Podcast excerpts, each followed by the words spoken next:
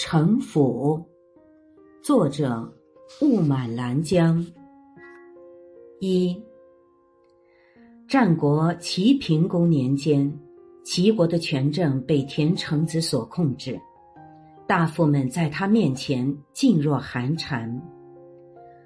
大夫席思弥到田成子家汇报工作，田成子说：“不急不急。”咱们先登台看看风景，养养眼。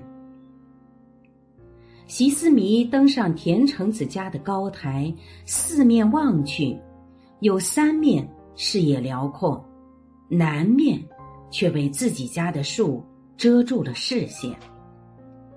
席思迷回到家中，立即下令家人砍树。刚刚砍了几斧，席思弥又下令停止。家人问：“大人，朝令夕改，不嫌累得慌吗？”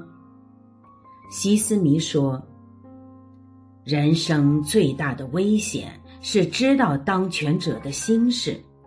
所谓‘察见渊鱼者不祥’，田成子欲夺国政，杀心正热，他嫌我家的树碍眼，却没说出来。”如果我砍了树，就危险了，所以这树不能砍。二，明朝时有个大臣叫韩雍，他在江西任巡抚时，一日下人忽然报，宁王的弟弟来了。当时韩雍脸色大变，立即吩咐下人说：“就就说我病了。”让他在客厅等一会儿，再派几个人，要腿快的，赶紧把各个部门的官员全部请来。还有，再准备一张白木桌子。忙活半晌，韩雍才假装病得半死的模样，让人搀扶着出来。宁王的弟弟一见到他，就立即说道：“韩雍。”我是来报告我哥哥宁王谋反之事的。什么？韩雍假装听不清。你说你刚在哥哥家吃饭？不是。宁王弟弟大声道：“我是来报告我哥哥宁王谋反的事情。”韩雍笑眯眯地说。哦，你果然说的是刚刚从你哥哥家里吃了饭来。原来我的耳朵还没聋。宁王弟弟气得半死，你怎么连人话都听不懂？下人呈上白木桌，再递过来一支笔，让宁王弟弟把他要说的话写在白木桌上。韩雍将事情上报朝廷，立即展开调查。可万万没想到，宁王弟弟前番报告哥哥要谋反，是因为和哥哥闹了点情绪，一怒之下就要灭了哥哥。可最近哥哥满足了他的要求，兄弟俩已经化解积怨，和好如初了。使者来调查时，宁王正和弟弟在一块儿泡澡按摩。闻说韩雍奏报，宁王弟弟顿时大怒，厉声道：“这个韩雍，他怎么可以造谣？你看看我哥像是要谋反之人吗？再看看我，像是诬告哥哥谋反之人吗？”使者赶紧回去向朝廷报告，得知宁王兄弟和睦，根本没有谋反之事。皇帝大怒，用一条绳索就把韩雍捆成粽子样，要追究他公然制造谣言、离间皇亲骨肉的罪行。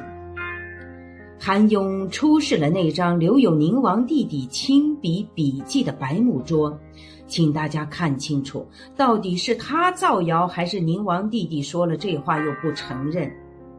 看到白木桌，皇上悻悻地说。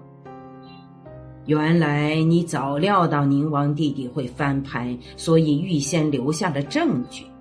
算你运气好，就不砍你脑袋了。三，第一次鸦片战争后，两广总督齐英赴两广兼办通商事务，与英国人交涉。港督德弼时和驻港英军司令为齐英举办了盛大的宴会。宴会上，齐英端着酒杯站起来说：“我以清朝武士的信仰发誓。”我对大清外交还有发言权，两国的和平繁荣将永远是我最大的愿望。英国人热烈鼓掌。此后的日子，齐英更加开明，更富魅力。他在驻港英军海军司令举办的酒会上引吭高歌。接下来，齐英与每位英国军官碰杯，并各唱歌一首。分寸把握的恰到好处，他的风度与胸襟秒杀英国佬。然而没过多久，英国人惊讶的发现，他们看到的一切竟然是精心设计过的假象。齐英的城府之深，把所有人都绕了进去，绕进了一场惨烈的战争之中。第二次鸦片战争爆发后，英国人占领了广州，查抄官方档案，查到了齐英给朝廷的密奏。密奏中，齐英凭空编造了许多细节，此犹罢了。最令人无法忍受的是，他曾当面承诺的诸多英方的要求，在密奏上竟然只字未提。天津谈判时，朝廷又隆重推出齐英出场，与他的英国老朋友去会谈吧。当时英国人就炸了，说什么也不干，扬言只要齐英在场，大家就不谈了。其因因惧罪擅自回京，咸丰帝令其自尽。我是主播零点。欢迎关注，谢谢您的收听。